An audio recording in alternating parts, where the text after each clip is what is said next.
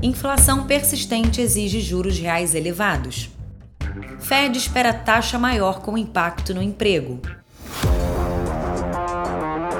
Na sequência do discurso hawkish adotado no seminário anual em Jackson Hole, a revisão do cenário do Fed na reunião de setembro revelou que o comitê espera uma taxa de juros terminal mais elevada.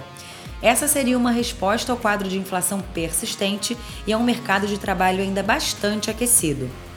Os ativos responderam intensamente. A estrutura a termo da curva de juros nos Estados Unidos subiu, o dólar se fortaleceu e as bolsas de valores, tanto americanas quanto globais, cederam.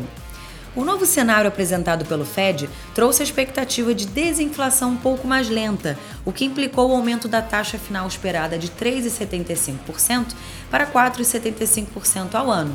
Dessa forma, a taxa de juros real medida pela diferença entre os Fed Funds e o núcleo do PCI passou de 1,1% para 1,6% ao ano, em média ao longo de 2023 e 2024.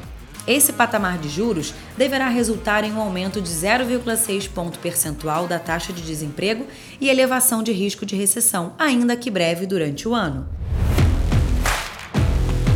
Já na Europa, os dirigentes do Banco Central Europeu também mantiveram um discurso hawkish e agora esperamos uma nova alta de 75 basis points em outubro. A inflação persistente e rodadas de choques do preço do gás elevaram a expectativa de juros terminais de 2% para 3% ao ano. Na China, a continuidade de dados mistos de atividade e medidas de lockdowns parciais seguem causando impacto nas expectativas de crescimento. Por isso, a gente espera por aqui uma alta do PIB de apenas 3% em 2022, o que reforça a necessidade do anúncio de estímulos pelo governo após o Congresso do Partido Comunista Chinês, que ocorrerá a partir do dia 16 de outubro. Já aqui no Brasil, o balanço de riscos mais equilibrado e a estratégia de manutenção da taxa de juros por um período suficientemente prolongado para que se atinja a convergência da inflação para as metas justificam o fim do ciclo de aperto monetário pelo Banco Central.